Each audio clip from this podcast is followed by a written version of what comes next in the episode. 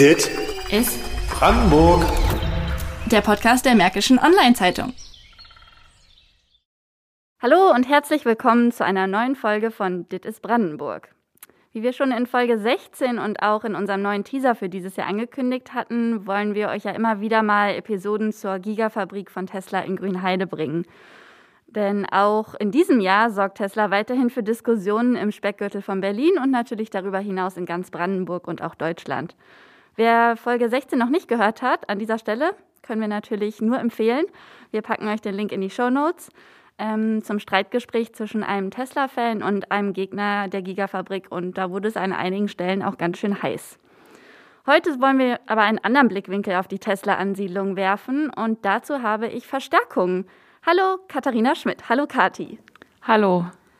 Kathi, du bist ja nicht zum ersten Mal dabei. Wir haben schon von dir in der Folge zum 30-jährigen Jubiläum der Deutschen Einheit gehört. Aber vielleicht erzählst du unseren Zuhörerinnen und Zuhörern noch mal ganz kurz in zwei Sätzen, wer du bist und warum du heute hier bist.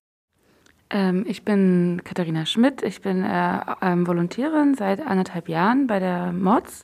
Ich bin hier, äh, weil wir als Volontäre ein Dossier zum Klimawandel äh, in Brandenburg beziehungsweise Brandenburg im Klimawandel erstellen. Und Tesla ist einer der äh, Akteure beim Thema Nachhaltigkeit und deswegen darf auch Tesla nicht fehlen. Und, ähm, und ich hatte mir überlegt, dass es ja interessant wäre, das zu verknüpfen. Einerseits die Bedeutung von Tesla regional und lokal in Brandenburg mit einem hinter, die, hinter den Kulissen und habe dazu unsere beiden Tesla-Reporterinnen ähm, Ina Mattes und Anke Beißer befragt. Also Ina Mattes ähm, ist äh, die Wirtschaftsreporterin in Brandenburg und Anke Beißer äh, ist Lokalreporterin in Grünheide. Und ich dachte mir, das ist doch interessant, weil Modsleser gerne über Tesla lesen, äh, zu vorzustellen, wessen Texte lesen wir hier eigentlich und dann aber auch, weil die beiden ja seit anderthalb Jahren über Tesla berichten, mittlerweile ja auch eine äh, hohe Expertise haben dazu. Also sie kennen beide Seiten, sie kennen die, die, die Einwände der Gegner, sie kennen aber auch die Begeisterung der Tesla-Fans und berichten ja auch viel drüber, ähm, ja, dass sie das einschätzen können. Eigentlich die Frage, ist Tesla für Brandenburg eher ein Segen oder Unheilsbringer? Genau, und äh, wir können jetzt hier schön mitteilen, dass du dich natürlich vorher mit den beiden getroffen hast an der Tesla-Baustelle. Ähm, das geht natürlich aufgrund von Corona nicht anders, auch wenn wir sie gerne hier im Studio gehabt hätten. Deswegen werden wir zwischendurch immer mal reinhören, was die beiden so zu erzählen haben. Und fangen auch gleich damit an, denn es war ja damals schon eine größere Überraschung, dass die Gigafabrik nach Deutschland und vor allem auch nach Brandenburg kommt. Und Ina und Anke haben auch mal erzählt, was ihr erster Gedanke war, als sie davon hörten.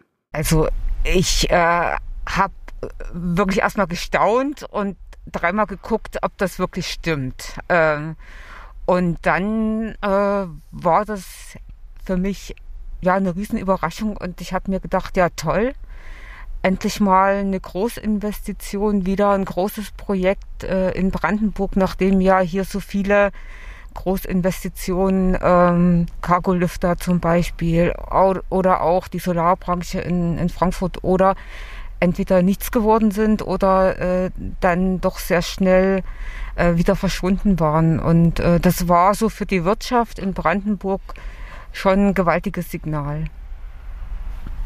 Anke, du hast tief Luft geholt gerade.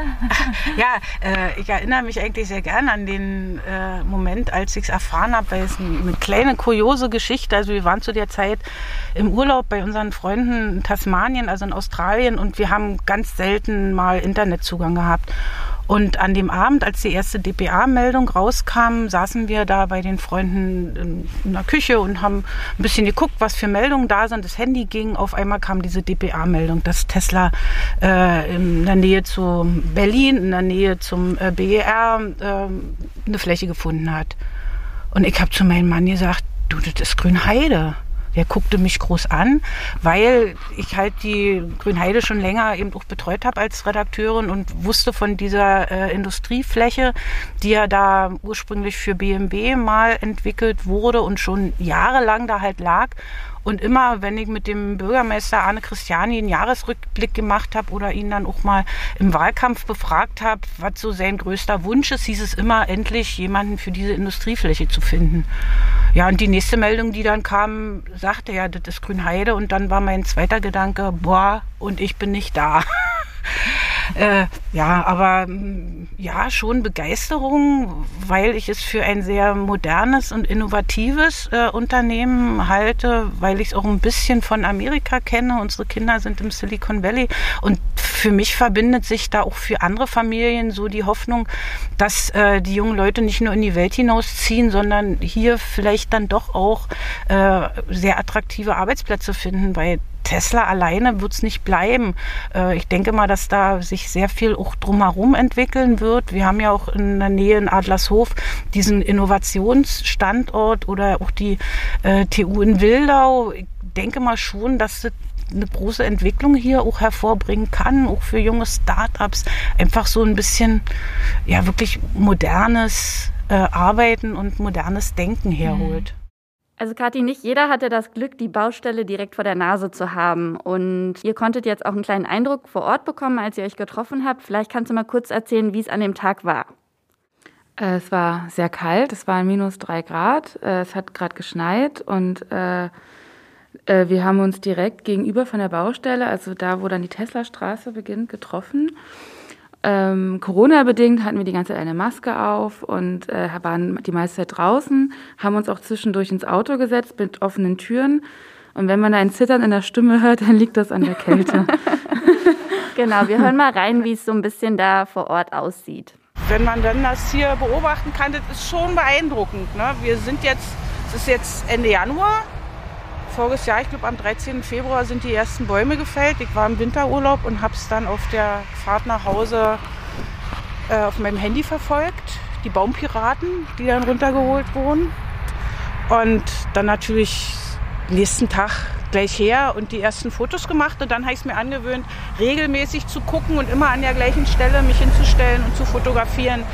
Und es Wahnsinn. Bis dann der Zeitpunkt da war, ich glaube, das war dann mittlerweile im Sommer, dann hat sich das mit dem Fotografieren nicht mehr wirklich gelohnt, weil auch in so einem sehr tiefen Teil der Baustelle gebaut wurde und das war dann fotografisch auch nicht mehr ganz so beeindruckend. Ne? Und jetzt, wenn wir hier davor stehen, eigentlich sieht es so aus, zumindest da hinten könnte es gleich losgehen mit der Produktion. Ne? Das Umspannwerk ist schon hier drin zu sehen und eben viel, viel Verkehr rollt wieder. Es ist schon beeindruckend, was geht wenn man, ich sag mal, auch abgeschirmt von allem so ein Projekt umsetzen kann. So. Für mich ist es immer wie unter einer Glocke, was da abläuft. Ja, eigentlich schade, dass man es nicht beobachten und begleiten kann. Wie oft seid ihr hier ähm, pro Woche an der Baustelle? Also ich bin ja für Grünheide zuständig und auch fürs Amt Spreenhagen. Wenn ich zu einem Termin fahre, ich fahre hier immer vorbei, das ist manchmal jeden Tag manchmal auch nur zweimal der Woche, die Woche, aber ich lege immer die Strecke Autobahn Freinbrink vorbei immer drauf.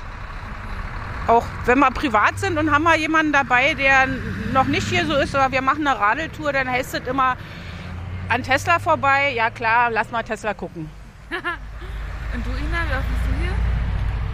Also äh, ich komme wesentlich seltener hierher. Also ich verfolge den Baufortschritt hauptsächlich äh, im Internet, also auf Twitter. Es gibt ja hier einige Drohnenpiloten, die regelmäßig ihre Aufnahmen machen und die machen das auch sehr gut und die zeigen dann hier, wie das äh, vorangeht und das Tempo ist schon äh, wirklich also absolut beeindruckend, auch wenn man die Bilder dann mal im Zeitraffer ja. sieht. Einer der Drohnenpiloten, Tobias Lind, war, wie gesagt, der besagte Gast äh, in unserer Podcast-Folge 16. Und wie viele es gibt und wie die überhaupt zu ihrem Hobby gekommen sind, habe ich auch tatsächlich schon mal aufgeschrieben für die Mods und den Link packen wir euch auch in die Shownotes zum Nachlesen.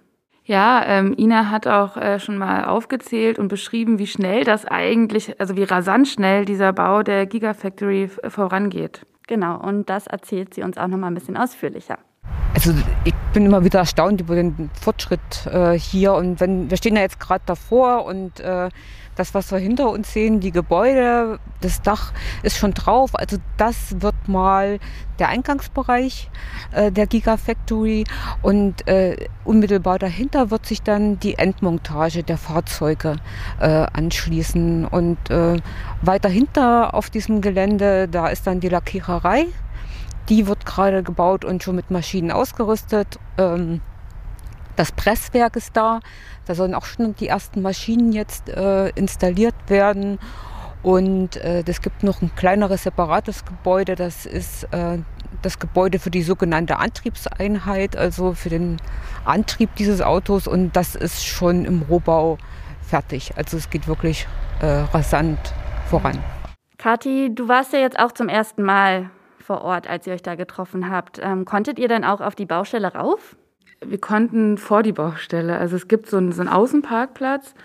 Ähm, da stehen dann halt äh, ja, sehr viele Autos. Ähm, äh, aber die richtigen Tesla-Mitarbeiter, die sind dann im inneren Bereich der Baustelle und da äh, stehen dann auch wahrscheinlich die Teslas, weil draußen am Parkplatz waren dann eher so, ich vermute mal die, oder wir haben vermutet die Fahrzeuge der, Bau, der ähm, Baustellenmitarbeiter und das war dann so aus äh, aus Berlin, aber auch aus Süddeutschland, aus Brandenburg, aus Polen viele Autos, genau. Und dann irgendwann öffnet sich mal so ein Tor und dann kam so ganz, ganz leise so ein Tes weißer Tesla angerollt. Äh, der Fahrer hat uns skeptisch beäugt, wie wir da standen, wir drei, und offenbar auch nicht dazugehörten. Ja, das war ganz, ganz kurios.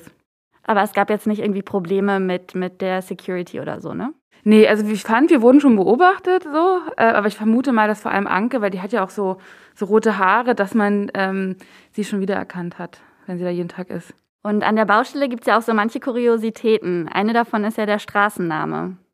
Genau, ähm, äh, die Tesla-Straße und da gibt's ja auch Ärger ähm, immer wieder von Mods-Lesern, die denken, wir schreiben das falsch, aber Anke klärt das gerne auf.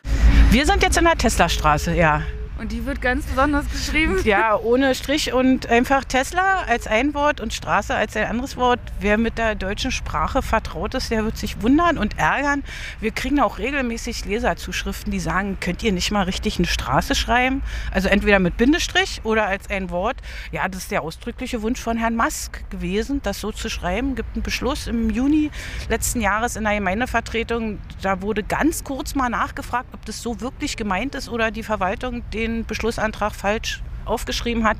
Nein, und seither steht es hier. Einmal wurde es auch schon gestohlen, aber wurde binnen kurzer Zeit wieder äh, angeschafft und hergebracht. Im Moment stehen an zwei Straßen. Die dritte Straße kriegt auch noch eins. Ja, seit, seit einiger Zeit gibt es dort ja auch eine Bushaltestelle direkt an der Tesla-Baustelle. Der kommt von Bahnhof Fangschleuse. Und das, also laut Fahrplan fährt er schon früh morgens um sechs los, erst stündlich und dann irgendwann äh, 20-minütig äh, und das war halt so ein roter Linienbus und der ist auch ein paar Mal um uns rumzirkuliert. Und, äh, aber meistens leer tatsächlich, da saß keiner drin. Und Anke hat dann sogar, als sie sich den Fahrplan nochmal angeschaut hat, so rumgescherzt, das ist ja häufiger als auf so manch Dorf. Genau, also du hast ja gerade schon erzählt, die ersten Mitarbeitenden sind da, die ersten Teslas rollen auf dem Gelände, jetzt noch nicht unbedingt vom Fließband, aber schon mal auf dem Weg. Und der Gründer von Tesla, Elon Musk, war ja auch schon vor Ort. Genau, er soll schon zweimal in Grünheide gewesen sein, so, so die bisherigen, bisherige Informationslage. Und Ina hat ihn sogar einmal getroffen, aber sie musste zehn Stunden und noch eine Nacht warten. Ja, und wir haben dann halt einen Tag am Eingang gestanden und gewartet, äh, ob Elon Musk jetzt kommt und immer Ausschau gehalten, welche Autos kommen jetzt von der Autobahn. Ist da irgendwie ein Tesla dabei? Und ähm, ja, wir haben da, ich glaube, so zehn Stunden gestanden. Äh, nicht kam, war Elon Musk an dem Tag. Es hat geregnet und äh, ich weiß jetzt, dass ich unbedingt bei jedem dieser Termine einen Regenschirm mitnehmen muss. Eine Regenjacke allein reicht nicht. Ähm, aber er kam dann am nächsten Tag und äh, ja, das war eigentlich auch ganz gut. Er hat hier ein Statement abgegeben auf der Baustelle.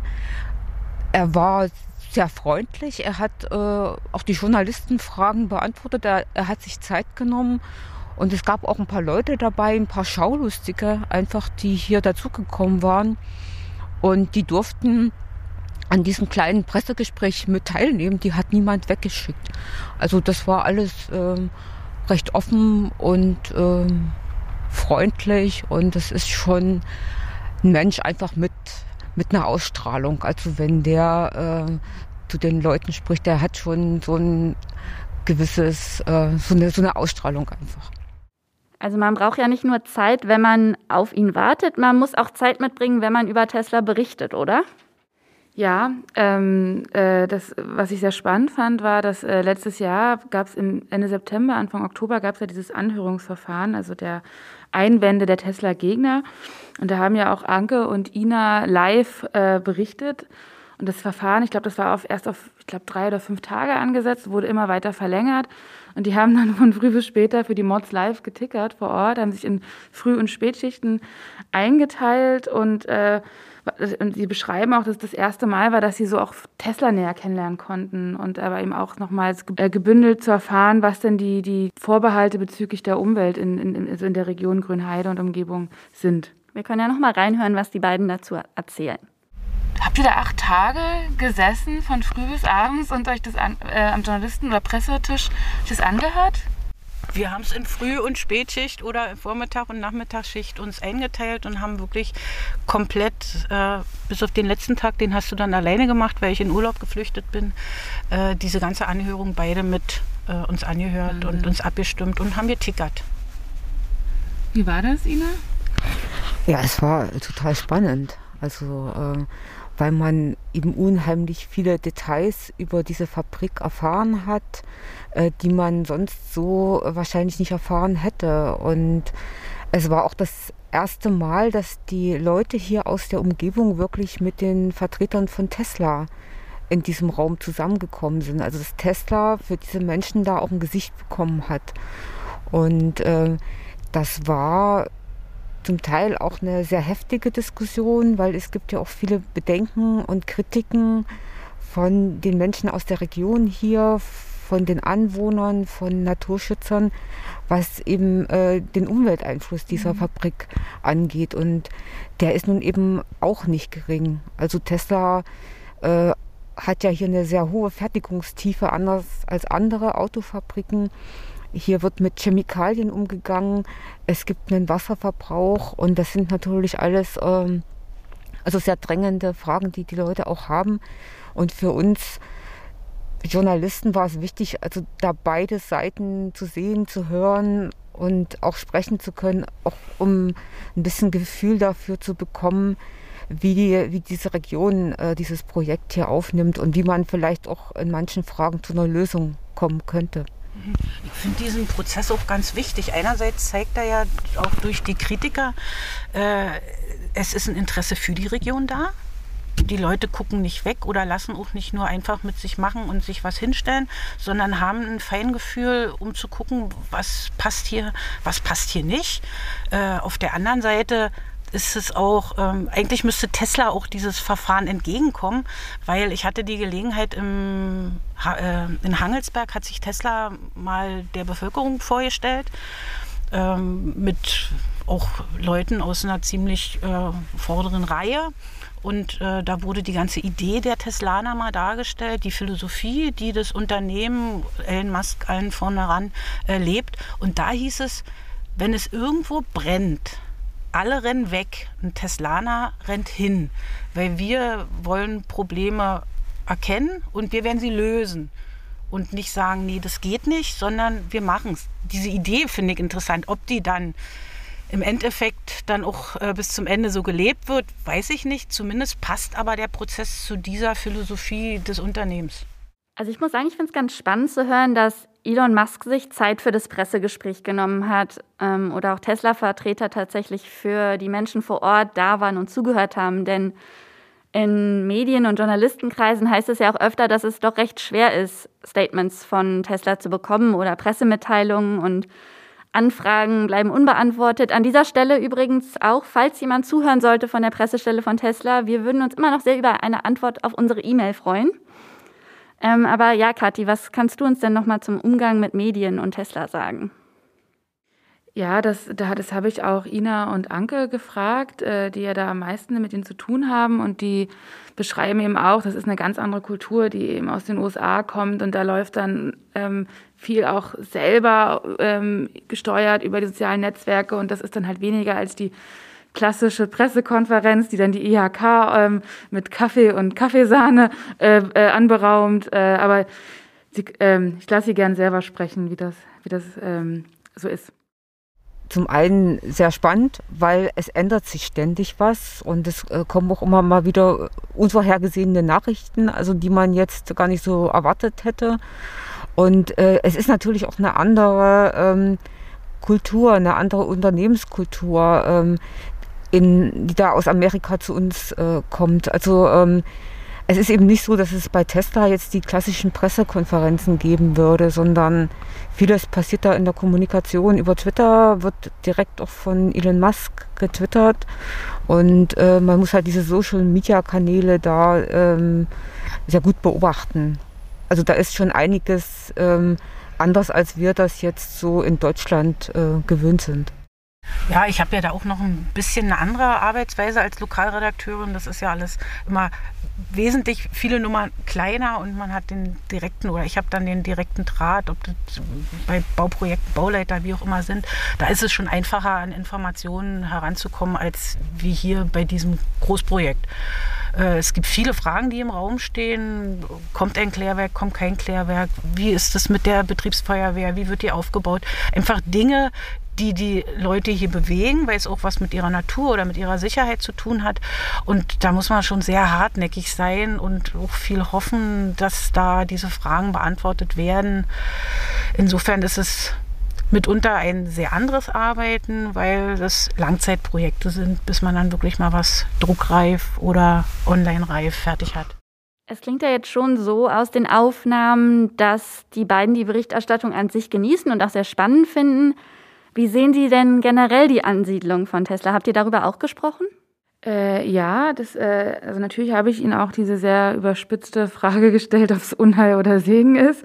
Also Sie haben ja das, das Privileg, beide Seiten gut zu kennen, sich mit beiden Seiten auseinanderzusetzen, haben dadurch auch einen, einen Draufblick. Also Ina vor allen Dingen regional, Anke halt lokal und ähm, ich habe, ne, also es, es, es, hörte sich so an, als seien sie erstmal grundlegend ähm, optimistisch. Also zum Beispiel Ina Mattes hält Tesla für eine gute Nachricht für Brandenburg, auch gerade was, also als Vorreiter auch was Nachhaltigkeit bei Unternehmen betrifft. Sie hat aber auch Einwände oder einiges oder auch oder sie äußert auch Bedenken. Da lasse ich Sie gern selber sprechen. Für die Wirtschaft in Brandenburg war das natürlich eine sehr gute Nachricht, dass Tesla sich hier ansiedeln will. Ähm, eine, endlich eine Großinvestition in Brandenburg, eine Firma, die weltweit äh, einen sehr guten Ruf hat, ein innovatives Unternehmen. Das ist schon äh, für diese Wirtschaft wirklich äh, ein Anschub. Und nicht nur für Brandenburg, sondern das hat ja deutschlandweit Bedeutung. Die deutsche Wirtschaft hängt stark am klassischen Automobilbau, an den äh, Verbrennern und ähm, das bricht allmählich weg. Und da kommt jetzt äh, mit Tesla ein Unternehmen her, das äh, eine Entwicklung in eine völlig andere äh, Richtung anstößt, dass äh, sich Nachhaltigkeit auf die Fahnen geschrieben hat.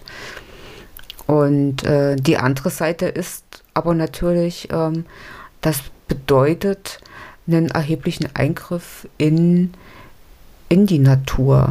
Wenn man sich Grünheide aus der Luft anschaut, auf Luftaufnahmen, dann ist das hier eine grüne und wasserreiche Gegend. Und da kommt jetzt plötzlich eine wirklich sehr große Industrieansiedlung hin.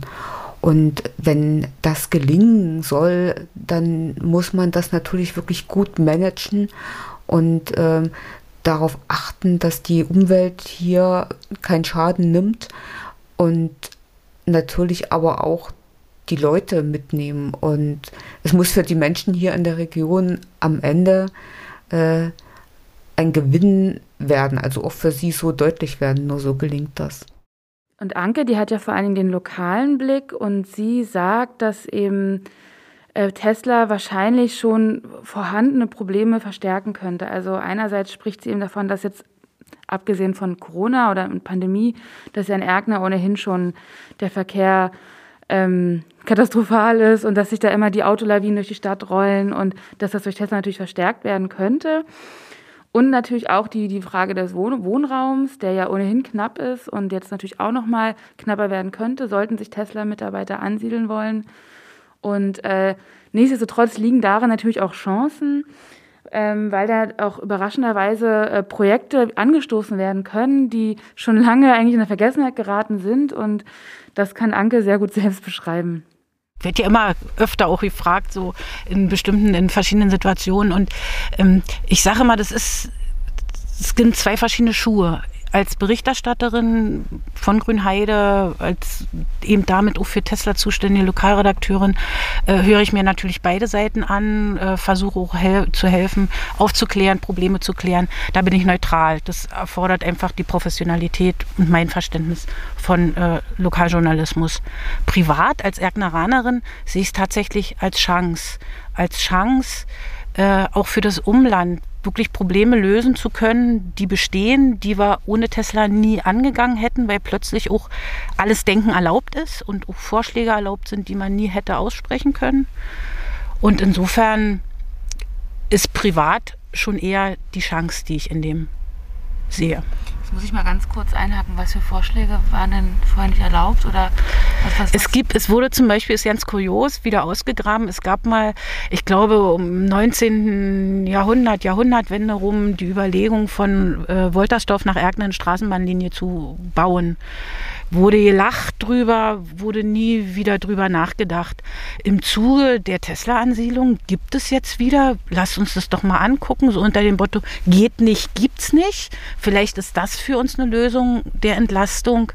Es gibt die Poststraße, die äh, von Erkner aus über Fangschleuse, Fürstenwalde, ist ein ganz alter historischer Weg, verläuft durch den Wald war nur noch Forststraße. Da gibt es jetzt die Überlegung, wir machen doch eine Fahrradstraße draus. Und das sind Dinge, die einfach wieder hochgeholt werden und die hätte nie jemand nochmal angegriffen. Und das sind aber Dinge, das ist nicht nur gut für Tesla, das ist gut für die ganze Region. Ich habe super viel gelernt heute, ähm, was auch ganz spannend war, weil man natürlich von Kolleginnen gehört hat, wie sie ihre Arbeit machen und wie sie dieses ganze Phänomen Tesla erleben. Kathi, an dieser Stelle ganz, ganz lieben Dank dafür und auch nochmal an Ina Mattes und Anke Beißer an dieser Stelle natürlich. Ähm, auch wenn es heute nicht geklappt hat, vielleicht schaffen wir das dann ja, na, ähm, wenn das erste Auto vom Band rollt in Grünheide, dass wir uns dann doch nochmal zu viert oder wie auch immer sehen. Ähm, ja, danke, Kathi. Sehr gern, danke für die Einladung. Und an unsere Zuhörerinnen und Zuhörer da draußen für Rückmeldungen natürlich sind wir wie immer gerne zu haben. Entweder auf Twitter unter Dit ist Brandenburg oder Mods Podcast oder per E-Mail an podcast.mods.de. Bis zum nächsten Mal. Tschüss. Dit ist Brandenburg. Der Podcast der Märkischen Online-Zeitung.